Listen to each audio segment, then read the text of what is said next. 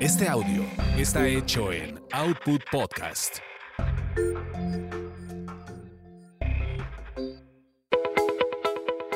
Bienvenidos a Tasty Tours, donde experimentas la magia de los destinos gracias a los sabores y aroma de sus comidas y bebidas.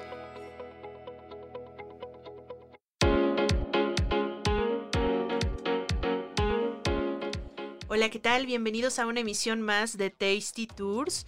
Yo soy Roxana Cepeda y el día de hoy vamos a tener un programa muy interesante alrededor de una bebida que seguramente ya ustedes habrán probado, que es la ginebra. Y bueno, pues me acompañan Carlos Mendoza y también Gerardo Hernández Fiera, quien es embajador de Hendrix. ¿Cómo están? Adelante, adelante, el invitado primero. Gracias, gracias. Muy bien, muchas gracias a ambos por recibirme. Eh, mi nombre es Gerardo Hernández, como lo mencionabas, y pues sí, feliz por estar aquí con ustedes compartiendo algo de, del conocimiento que tengo con respecto a la ginebra, este destilado tan histórico, tan emblemático y también tan delicioso, ¿no? Que, que, que ahorita, como lo mencionábamos hace un rato, probablemente esté de moda, ¿no? Y es una muy buena moda. Claro. Yo, yo de manera mañosa le subía el termostato de la cabina para que estuviéramos con calorcito para poder beber, para poder tomar a gusto. Fue a propósito. ¿eh? Claro, y, además es que aquí Gerardo no están para saberlo, pero nos trajo eh, algunos ingredientes porque vamos a preparar coctelitos aquí en el programa, entonces para que también anoten la receta, que digo, es bastante sencillo, es un cóctel eh, muy fácil de hacer, que todo mundo lo puede replicar en, en casa hasta irse a la tienda de la esquina y tener los ingredientes muy fácilmente. Entonces, quédense con nosotros y comenzamos.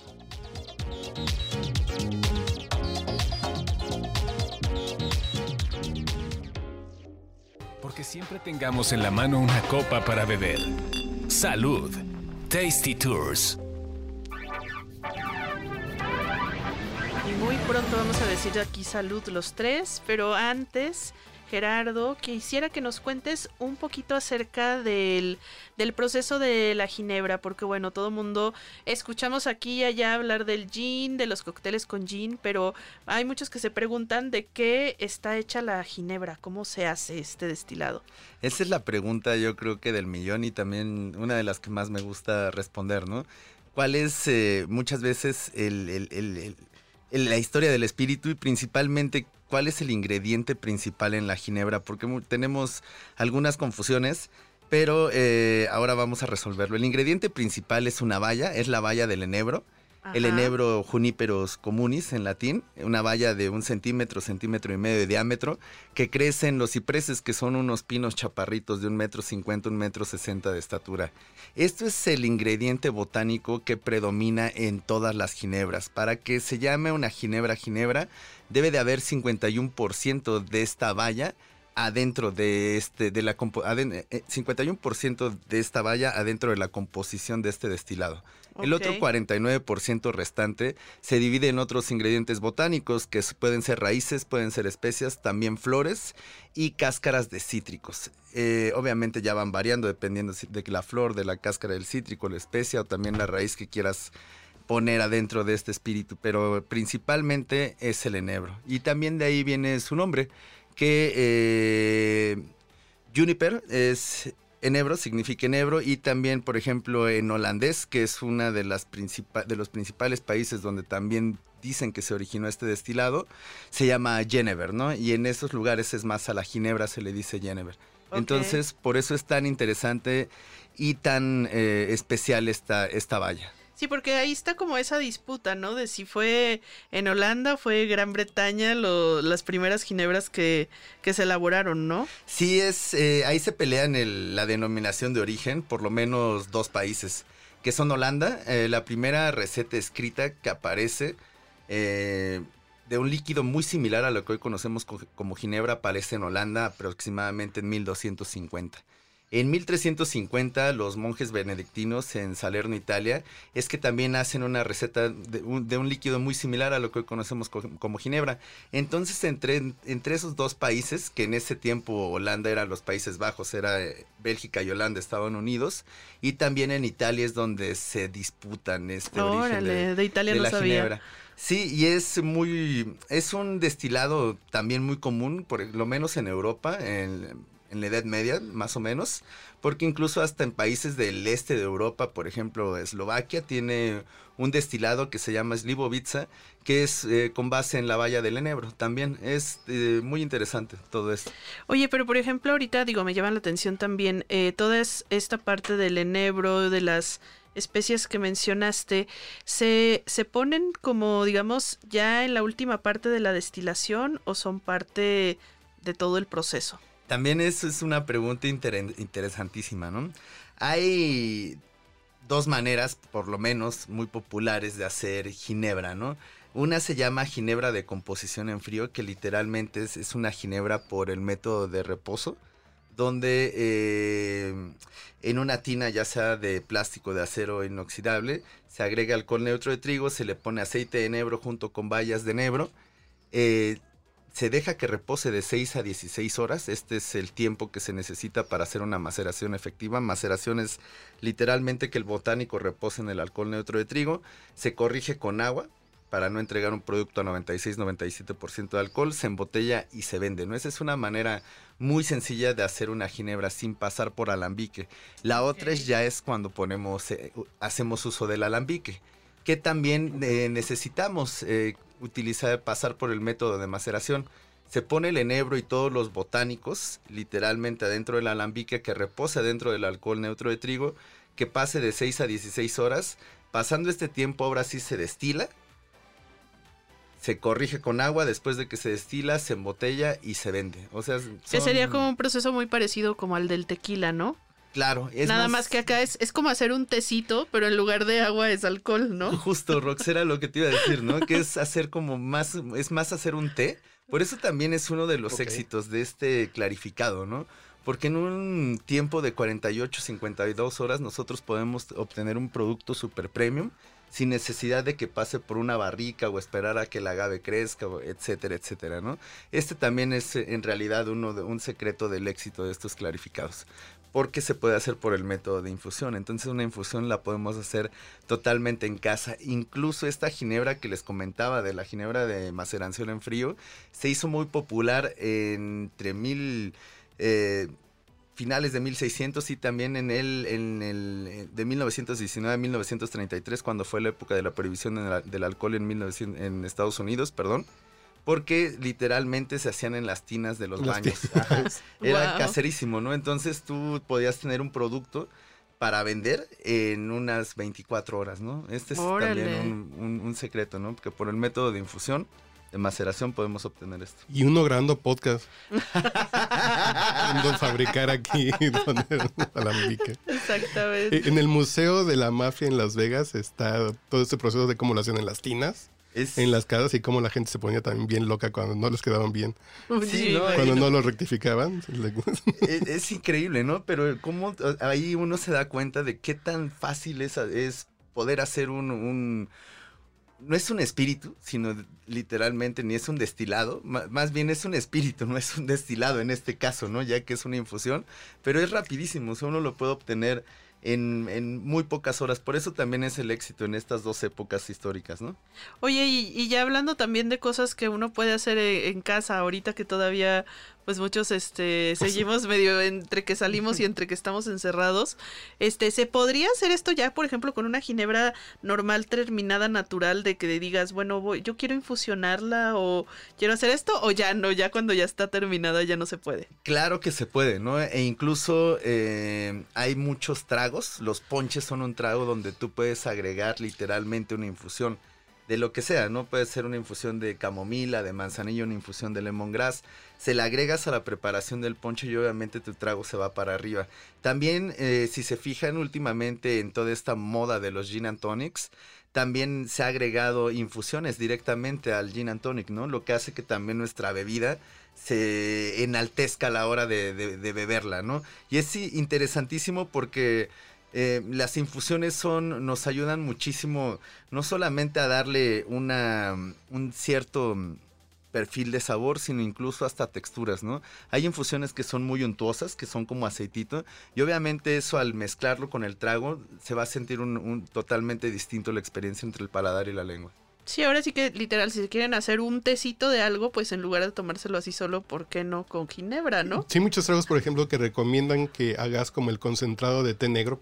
Por ejemplo, Sí. para el Little Fashion, que te haces un concentrado de té negro y le pones tantito, así en lugar del agua mineral solita. Y supongo que con, lo- que con lo mismo con la manzanilla, la menta, con todos, puedes jugar. Claro. Y es más, hasta hay una familia de trago que se llaman hot toddies, que son tragos calientes, ¿no? Donde toda la base de estos tragos obviamente es el espíritu que utilizas, pero siempre debe de ir una infusión también. Entonces uno puede hacer infusión totalmente de lo que sea. Esto es importante siempre cuando hagan tragos calientes que vaya primero el alcohol y después ya hagan la infusión. Si uno pone la infusión y después el alcohol, probablemente la experiencia no sea tan buena. Entonces, Ok, eso es interesante. con el ponche con piquete, ¿hemos vivido engañados? Sí, yo, yo es, es lo que estaba pensando Tiene que ser primero Se el al- recomienda. Sí, se recomienda. Sí, sí, sí, para que también eh, todas las propiedades, de, en este caso de la ginebra, hagan un buen match y desde el principio hagan una buena Se emulsión. para- se mezclen, Ah, ajá, ok. para así decirlo. Es una regla que viene hasta en el primer eh, libro, en, en el primer manual de bartenders escrito en 1863. Por ahí en, la, en las primeras, en, en la primera página, porque justo la otra vez estaba leyendo, ahí viene, ¿no? Y recuerden que también siempre en los cócteles calientes, en los toddies, siempre va primero el espíritu y ya después viene la infusión. Pero caliente. incluso a la hora de, de estar como calentándolo o ya al momento de a la hora de servirlo, justo esa es una muy buena pregunta, ¿no? Aunque En sí hay, taza- hay, hay personas que de pronto al ponche cuando está en la olla le, le Sí, sí, Claro, somos rebeldes, nos Sí, sí. encanta. El ponche con piquete. o- Pero sí es la, sugerencia, ¿no? Por ejemplo, en una taza ya que tienes tu infusión, le pones un poquito de espíritu también. El chiste también en los toddies, en los cócteles calientes, es que sea un acompañante, ¿no? Porque muchas veces estamos acostumbrados a ponerle una medida entera a lo que le ponemos, por ejemplo, en un gin and tonic, ¿no? Y obviamente le- si le ponemos una medida entera de lo que con el calor. con el calor y también no, no, no va a ser una experiencia agradable. Por eso siempre se Ok. recomienda en los toddies que sean medidas entre 15 y 20 mililitros, 25 máximo, para que también no afecte el sabor del... Ok. Que sería como medio caballito más o menos. Ándale, medio caballito casero, ahí está, en una taza de té normal, regular, y va a ser increíble. Le ponemos un poco de especias, clavo, pimienta, una manzana también. No, pero seca te gusta. Yo le pongo Don Pedro a mi ponche. claro. Don Pedro ponche. No, No, bueno. pero está Es historia real, sí. Tal cual. No, no, no, pero es increíble porque justo puedes eh, utilizar cualquier espíritu, ¿no? Nada más hay que tener como muy abierta la cabeza para ver qué le puede quedar, ¿no? En el caso, por ejemplo, del brandy, puede ser un té negro, ¿no? Como lo mencionabas hace rato, un té más oscuro, justamente por el calor. El color a veces también te va diciendo, Sí, se- que son parientes. te va Sí. indicando, ¿no? ¿Qué ingredientes puedes utilizar? Y ahorita que viene ya estos días fríos, que ya empezó a cambiar el clima, como que sí se antoja de pronto llegar en la noche y tomarte un, un cóctel calientito y yo creo que la ginebra le va bastante bien. Pero Sí. en ese sentido, entonces, si nos guiamos por colores, manzanilla, eh, té limón, el, el lemongrass, le pueden quedar muy bien a la... acabas de darle, pero al clavo justo, ¿no? En este caso, eh, dos de los 11 botánicos que tiene esta botella son manzanilla y también antes tenía lemongrass, ahora se sustituyó por un alpiste silvestre que se llama Yarrow. Y este Ok. alpiste es el único endémico de, de la, bueno, de, de- de- de Escocia, ¿no? Que es donde proviene esta ginebra.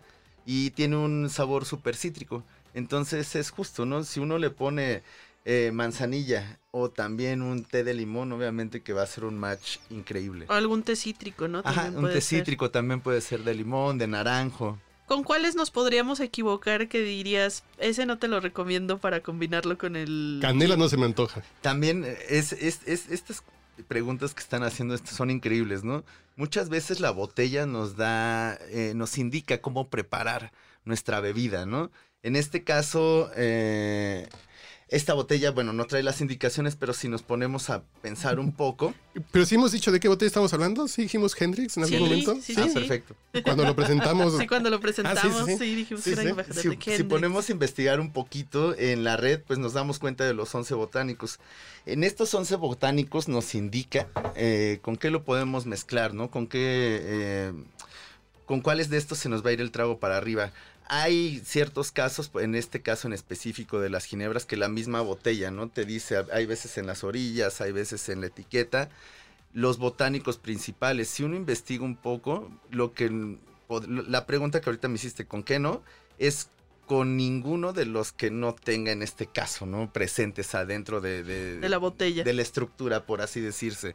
De los botánicos, ¿no? Si tiene eh, lemongrass, a lo mejor no tiene eh, pimienta cajún, pues no le ponemos pimienta cajún, ¿no? En este caso tiene pimienta negra. Es como indicarnos en los botánicos que, que, lo conforman para poder hacer un buen, buen cóctel. Hay cosas ya más complicadas que es por contraste, pero eso sí ya es cuando uno tiene un nivel de, expertise un poquito más allá, ¿no? Porque juega más con, con los sabores y las experiencias que uno ya recibió por medio de, de la comida o de la bebida. Muy bien. Pues vamos a empezar a preparar un traguito, ¿no? y va a ser, va a ser, así lo bueno que es. Suena el efecto especial, ¿está bien? para que, para que se sepa que, vean que sí los vamos a hacer, ¿eh? Que vean que no son efectos de sonido, que aquí tengo efectos de sonido, pero no, no, ese sí es de, veras. Y esa semana que se murió Sean Connery, pues, pues un martini, ¿no? Sí, claro. Me agrada, me agrada. En su honor. Además, en su honor. En su honor. ¿Cuál es la diferencia entre el, ¿cómo era? El shaken no stirrer. El agitado no revuelto, ¿no? Ajá. ¿Cuál es la diferencia técnica?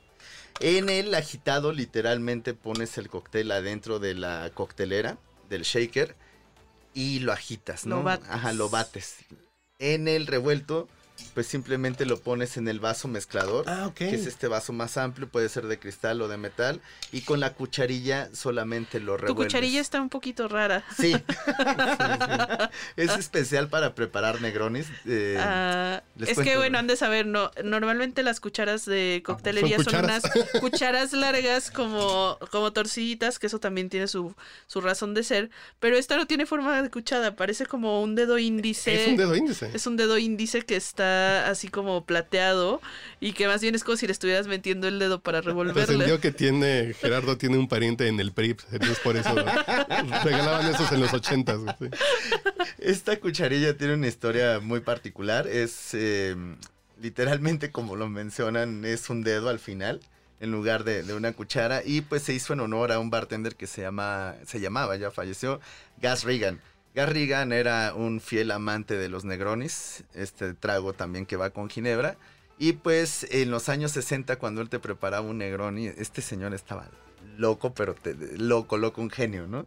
En cuanto a personalidad y obviamente en cuanto a trabajo. Cuando le pedías un, un, Negroni, él lo que hacía te lo preparaba y te lo servía y te lo revolvía con el dedo, ¿no? Ah. Entonces, porque él decía que le daba un sabor especial.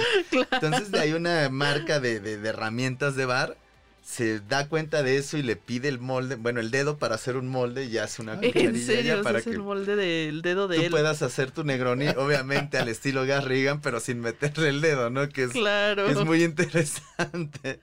Está buenísima. Y pues ahora el trago que vamos a preparar es un delicioso martini, ¿no? Cuéntanos qué lleva. Este trago es, eh, a mí es de mis preferidos porque es donde uno puede evaluar la la habilidad de un bartender, ¿no? ¿Por qué? Porque son solo tres ingredientes que interfieren, en, que intervienen en este trago, que es la ginebra, en este caso Hendrix, el vermouth extra dry y también el hielo, ¿no? En este caso también el hielo se cuenta como un ingrediente como el agua. Uno debe de tener en cuenta muchas cosas, por ejemplo la temperatura, también, o sea, el el material del vaso mezclador que uno está utilizando, si es de metal, si es de cristal, ¿Por qué? Porque debes de encontrar un balance casi perfecto, ¿no? Yo hago la analogía siempre que preparar un martini es como cuando en la casa nos preparamos un omelette, ¿no? Hay muchas veces necesitamos darle un tiempo y ponerle mucho, mucha intención a ese trago, ¿no? Claro. Yo le digo, es como, yo les comento a los chicos, ¿no? Es como cuando nos levantamos en la mañana y nos hacemos unos huevos por hacernos, que ya se nos hace tarde, que mm, revolvemos directo en el sartén, aventamos todo ahí mismo y ya de lo hacemos rapidísimo y ya está, ¿no? Y un omelette nos damos el tiempo, revolvemos el huevo aparte, picamos nuestra verdura, el queso lo, lo, rayamos, es todo un ritual que tenemos, es igualmente con el martini. Me encantó la comparación porque sí hay que hacerlo con amor, ¿no? Sí, porque el omelette no sale, si lo haces a la carrera, hazte un huevo revuelto. Claro. O un huevo estrellado. Un huevo estrellado. es más rápido. Pero a mí los estrellados me quedan revueltos siempre por lo regular. Pero el punto es que sí, e, es e, es la intención, ¿no? Definitivamente. Yo tenía un editor que decía así de, si vas a escribir cualquier palabra, vas a poner cualquier foto que tenga una intención, no, pues porque fue la primera que me salió en el banco de fotos, porque es lo primero, no. camina al garrafón de agua, sírvete agua y piensa, voy, voy a escribir esto. Igual esto así de voy a preparar un, un martini y le piensas, pero no, no está midiendo el bar. No, el ya. mixólogo ya. Pero ni siquiera contó porque yo cuento 10, que, que es como el caballito, ¿no? Ya tiene la medida. Ya, ya, ya, ya está. Los 50 Afortunadamente, mililitros. La medida ya está. No, pues está, no, no, yo me sorprendí. Sí, yo también dije, bueno, Yo al menos cuento así. ahorita ya sé. vamos a ver si tiene o no la mano pesada. No van a ver. Ya El están dedo ya pesado. El dedo pesado. garantizados estos. Ya, vamos a ver si tengo el dedo pesado. Y sí, a mí me encanta eh, preparar martinis. Creo que es también donde un cóctel donde uno puede encontrar los sabores más sutiles que esconde de repente la ginebra, ¿no? Eh, es un trago también mítico, también sumamente elegante. Puede también uno tomarlo como un aperitivo antes de empezar una comida que uno le traiga muchas ganas. Es increíble, uno se toma un martini chiquito y, y te vas a las nubes. Sí, claro. Además, todos estos tragos clásicos, yo creo que son la forma, como dices, de ver si, si un bartender es bueno o no, si lo sabe preparar bien, ¿no? Está increíble. Perfecto. Pero además, este es batido. Sí, este es eh, Este fue revuelto, No, revuelto. revuelto, revuelto, o también se le conoce como enfriado, Ok. Porque justo pues solamente enfrías la bebida, ¿no? Que también en el término de bares se le conoce como tempera poner en temperatura la bebida. Que esto yo no lo entendía. Eh, un bartender japonés muy famoso vino a darnos unos cursos y él para hacer los martinis siempre tenía la ginebra en el congelador. Y nosotros le preguntábamos por qué, ¿no? Y nos comentaba que es, de esta manera en la que uno puede alcanzar la mayor... eh, pues bueno, puede llegar a, tocar los mayores puntos de sensibles de una ginebra, que es, bueno, una locura que trae este señor, pero que a la hora de ponerla en el vaso mezclador nosotros la poníamos otra vez en temperatura, que era bajarle la, la- temperatura fría. Es una, es una locura, perdón, pero, pero bueno, es... A ver qué les parece.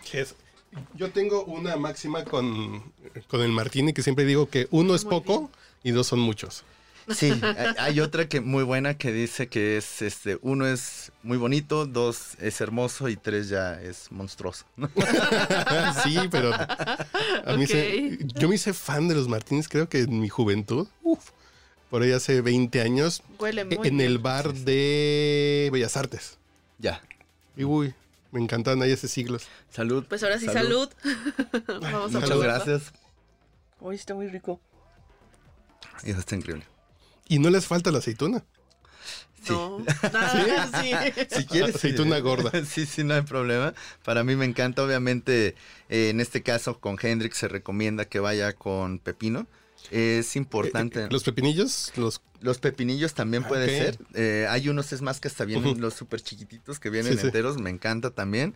O si le van a poner pepino normal, Natural. natural, que tenga un poquito de cáscara, porque la cáscara nos va a ayudar a que algunas notas escondidas que tiene Hendrix sobresalgan. Entonces siempre es importante que cuando le pongamos pepino a un trago con Hendrix, se acompañe con la cáscara. Que de hecho Hendrix tenía una ginebra que era de pepino, ¿no? O algo así. También ese es muy buen dato. Todas las ginebras de Hendrix eh, se componen por 11 botánicos, donde el que predomina es el enebro, como lo habíamos mencionado.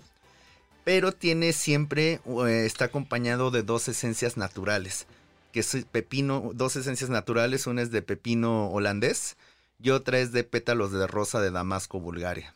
Wow. Ajá, entonces esta estructura siempre va a estar presente en todas las botellas de Hendrix. Hay otras variantes, pero sigue siendo la misma estructura, once- 11 botánicos más dos esencias naturales de pepino y pétalo de rosas. Ok. Yo he visto algunas botellas de Hendrix que son como de colores, que tienen más cosas. ¿Esas son también de otras variantes de infusiones o, o qué, qué es lo que tienen? Si esas son unas variantes que hizo nuestra master distiller que se llama Leslie Gracie. Eh, Leslie Gracie es la mejor cuarta, es la, mejor cuarta nariz en el mundo y también es la, ha ganado dos veces la mejor eh, Master Distiller de, todas las categorías, ¿no? En los Spirits Award. Es una eminencia la señora y ella es la responsable la mastermind detrás de, todos los líquidos de Hendrix. Han salido eh, algunas variantes de Hendrix. Lo hizo con la intención de seguir consintiendo a las personas que ya estaban enamoradas de este espíritu y en específico también, que es algo muy importante, eh, consentir a los bartenders para que tengan otra herramienta con la cual trabajar.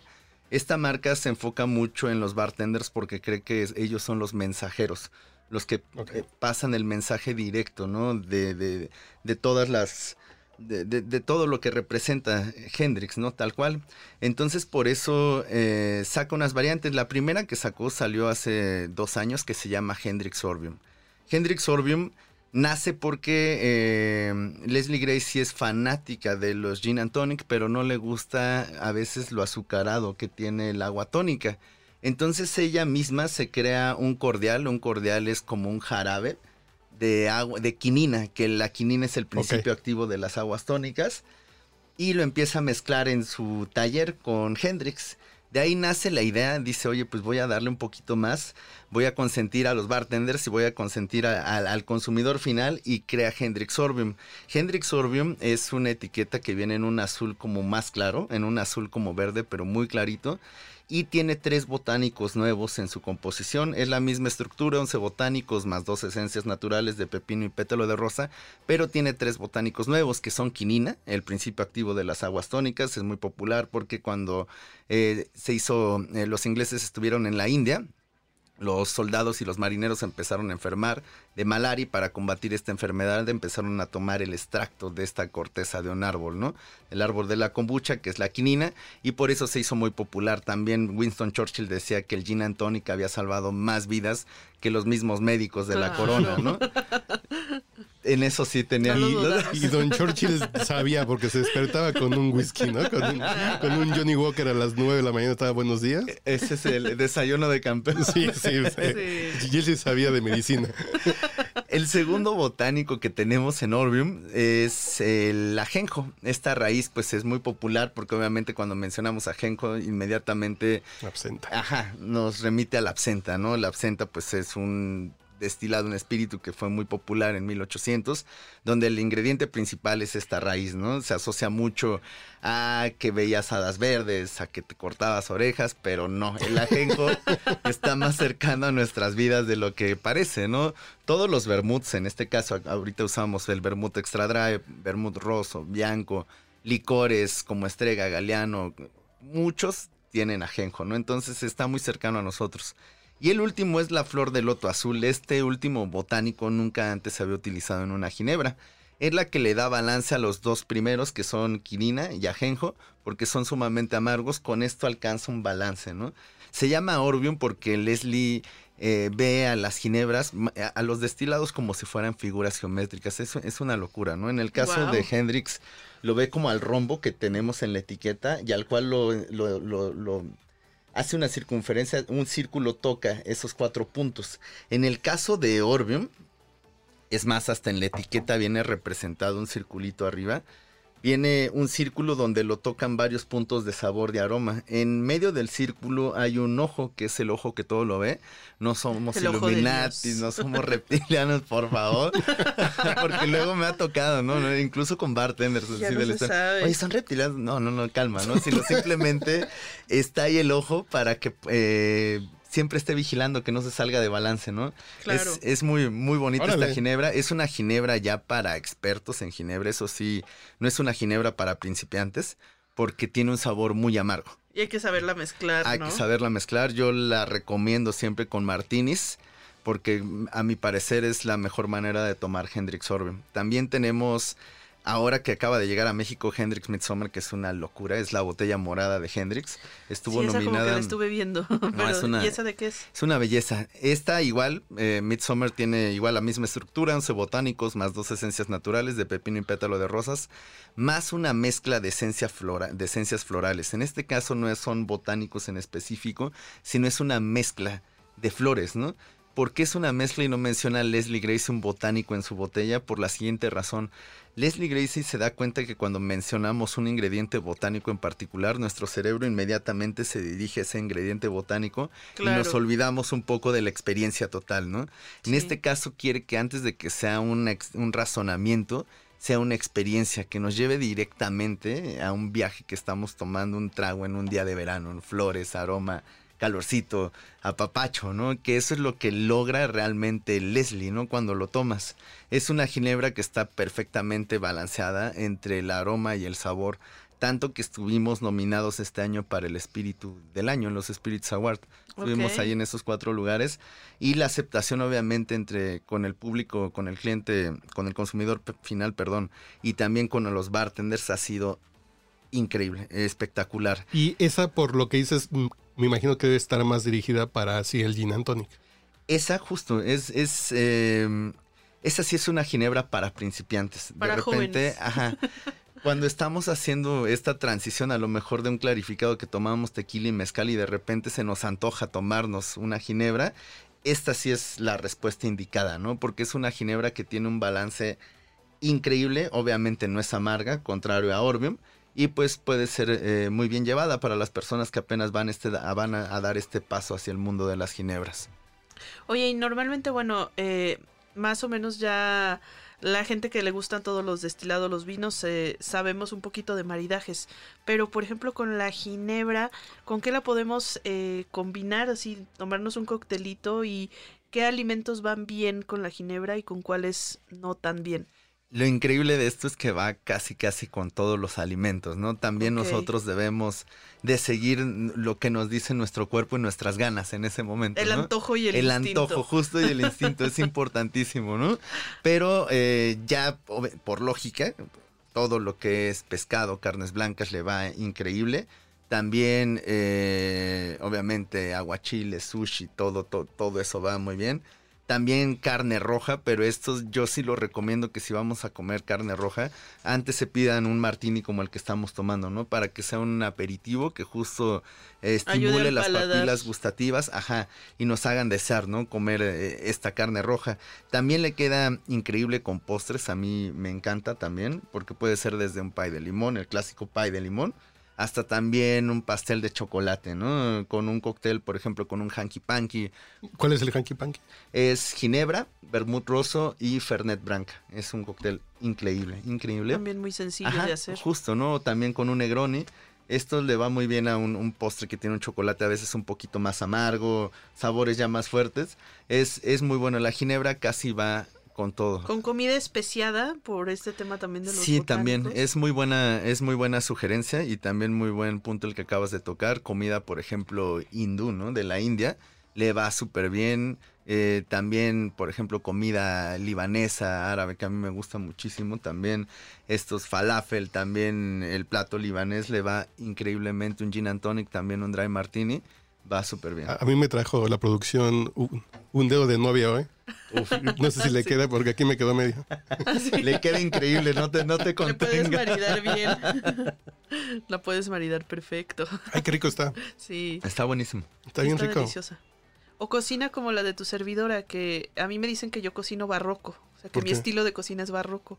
Porque tengo este, o sea, puedo prepararte lo que quieras, pero pero tengo un carrito completo de puras especias ah, y es como como lo que se me antoje en ese día y le pongo de tres, cuatro. Lo que te nace. Sí. es cocina barroca contemporánea.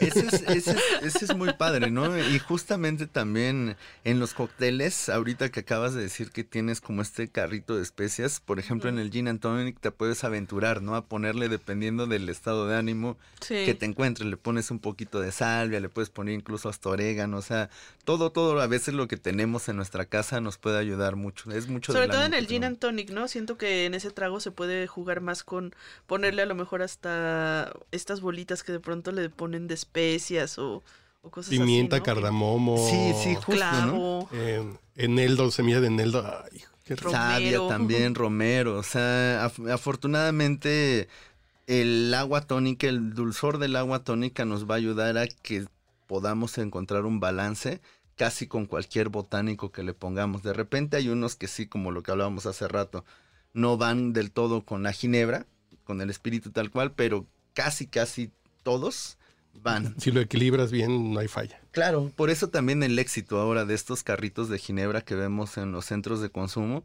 porque es muy fácil de mezclar, ¿no? Y también eh, el gin and tonic es un trago súper noble, ¿no? Puede ser un trago para toda ocasión, le pones cualquier cosa y obviamente vas a... Vas ya como nos hemos vuelto neoliberales, ¿no? Porque antes a mí me llegaban en las cantinas el carrito de las salsas, ¿no? La señora, Ah, claro. Y ahorita llega el carrito de las gin, del gin and tonic. Todavía hace no mucho llegaba el carrito de postres, ¿no? Sí, Pero sí. sí. ahora sí es el Ah, carrito de los cócteles. Sí, ahorita llega el carrito del gin. Cuando llegas, ¿qué se le antoja en día de calor? Así de, mm, póngale, póngale, póngale, así, así como si estuvieras... Que esa es una opción, a mí me, me encanta ver estos carritos porque muchas veces en estos lugares que son restaurantes uno no tenía la oportunidad de convivir directamente con el bartender, ¿no? De esta manera uno puede llevar la experiencia directa a las mesas, entonces Sí. se, me hace, se me hace muy padre. Muy bien, pues Yo creo que hay más tiempo a mi cantinero en la universidad que a mi papá, pero ya el psicólogo no se diga. Creo que he dejado como cuatro psicólogos y nunca he dejado a mis cantineros. claro, ese no se abandona. Eso sí no se abandona. Cuando te encuentras uno bueno, no lo dejes. Exactamente. Ay, pues muchas gracias, Fiera, por acompañarnos. Nos ha dado un montón de datos Yo bien tengo- interesantes. Una duda técnica. Eh, los errores más comunes cuando te haces un gin and tonic. Los errores más comunes cuando te haces un gin and tonic. Para empezar, el agua tónica. Cuando nosotros ponemos el agua tónica, ya que lo vamos a revolver, de repente cometemos el error de batirlo, ¿no? Ya sea con un agitador, con una cucharita, con un cuchillo, para que se revuelvan los ingredientes, ¿no? Y lo que debemos de hacer en realidad es darle unas vueltas ligeras eh, para que la efervescencia se mantenga. Para que no Porque justamente cuando nosotros hacemos este movimiento de batir de arriba hacia abajo, el gas se pierde, ¿no? Y nosotros lo que estamos buscando al tomar un agua con gas es la efervescencia. ¿no? Claro. Que claro, también es parte de la función de esa cucharita en espiral, ¿no? Que puedas como vaciar. Que lo sirvas para que... También ese es algo, ¿no? Dejar caer delicadamente el agua tónica en nuestro trago. Para eso nos podemos ayudar justo del espiral que tiene las cucharillas de bar, que es como una manera también muy elegante, muy vistosa de servir el agua tónica. Dejamos caer eh, lentamente el agua tónica por la espiral que tiene esta cucharilla y eh, esto permite que también eh, se conserve más la burbuja. Otro tip para que se conserve más la burbuja es poner en el refrigerador el agua tónica. Si el agua tónica está fría, la burbuja se va a conservar muchísimo más. También eh, muchas veces es el hielo. Para poder tomar un buen gin and tonic debe de tener muchísimo hielo. Esto es importante porque de repente nos sirven los gin and tonic y están flotando los hielos. Hay un término en, dentro de los bartenders que se conoce como floaters, ¿no? O flotadores. Y es cuando uno ve los hielos flotando. Está mal entonces. Sí, porque eso te da a entender que ya tiene mucho tiempo de preparación el trago, ¿no? Ah, Ajá, en la barra, que ya, porque ya se diluyó el hielo y obviamente ya están flotando los Ya están hielos. chiquitos los hielos. Claro, nunca ¿no? me pasa eso. Siempre, se- siempre me acabo el trago antes. Sí, no, me queda el hielo grandote. Muy rápido me lo acabo. Y, y esta onda de las aguas tónicas eh, caras, ¿está padre? ¿Cuál recomiendas? ¿Cuál es la de batalla? ¿Qué...? Porque si veo, de pronto vas a Steam Market y ves unas de 100 varos así, y Sí. dices, ¿me cambiará la vida? Y si ahí ves que compras una que dices, "Ah, pues tenía algo que me gustó, no sé qué es, pero está bien, ¿no? La experiencia sí cambia porque son aguas tónicas premium. ¿Esto a qué se refieren cuando mencionan premium? Pues obviamente desde la calidad del agua es diferente, la calidad del agua que, que utilizan es distinto. La quinina también es como más cuidada y yo creo que el tema principal aquí es la efervescencia, que puedes encontrar tipos, muchos tipos de burbuja. Desde una burbuja muy gruesa para las personas que les gusta eh, cuando toma. A mí, a mí me gusta a veces en un agua mineral la burbuja gruesa, ¿no? Que sientas como adentro del paladar rompe y así como esa fuerza. Como te Ándale, ¿no? Hay Ah, personas sí. que también les gusta A mí la también me gusta burbuja eso. Muy finita, ¿no? Que también es muy interesante porque después de dos o tres tragos de saliva se sigue manteniendo la efervescencia entre el paladar y la lengua. Entonces son justos estas, todas estas opciones, incluso hasta de burbuja, que tienen estas aguas premium, ¿no? Ya de uno depende de la experiencia que uno quiera tener. Y la que recomiendo con Hendrix es una que se llama 1724, 1724. Es una agua tónica premium chilena y le va increíblemente a Hendrix. Ok. Yo, los, yo sí la que no recomiendo es la Peñafiel. Tiene, De al- plano. así tiene algún en- endulcorante que, hijo, no, no, no, que le echa a perder así de... Es muy fuerte el... el- sí, sí, ajá. pero siente como a, a refresco light de los Yo, yo he 80 probado muy feo. la, la Topo Chico y también esta de, Es, es, de las Stripes. es muy buena. Sí, sí, sí. Y es más, esta es eh, la primera agua tónica que se embotelló y que también se gasificó.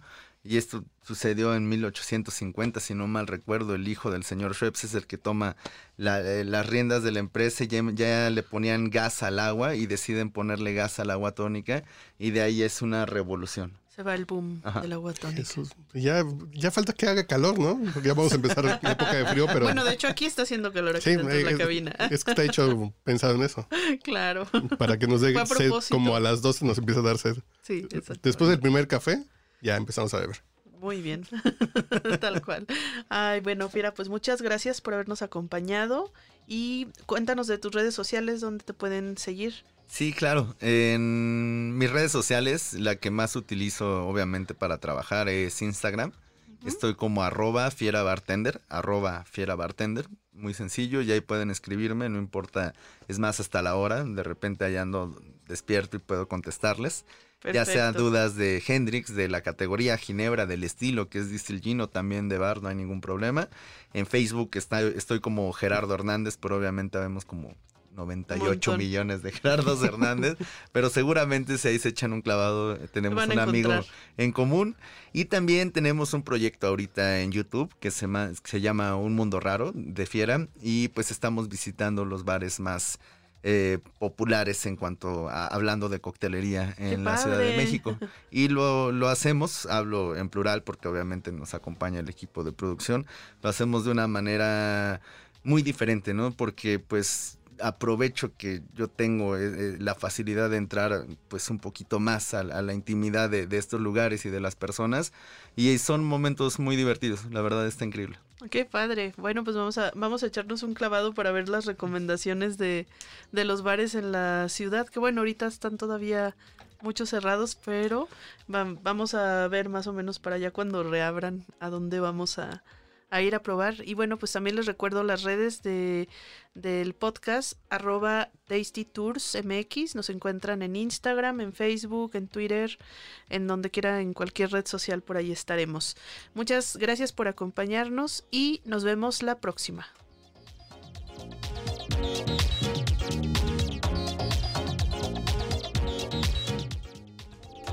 No te pierdas nuestro próximo podcast con más recomendaciones para comer, viajar y beber. Síguenos en Tasty Tours MX en Facebook, Instagram y Twitter.